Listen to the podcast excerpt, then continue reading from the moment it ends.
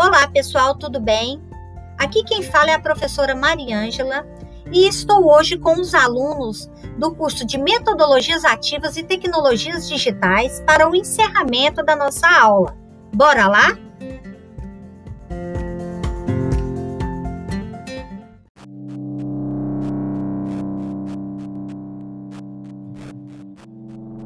Bom, nessa primeira nessa última aula, nós vamos falar de algumas ferramentas que podem ser usadas em sala de aula para que os professores possam atrair e motivar os alunos na aprendizagem.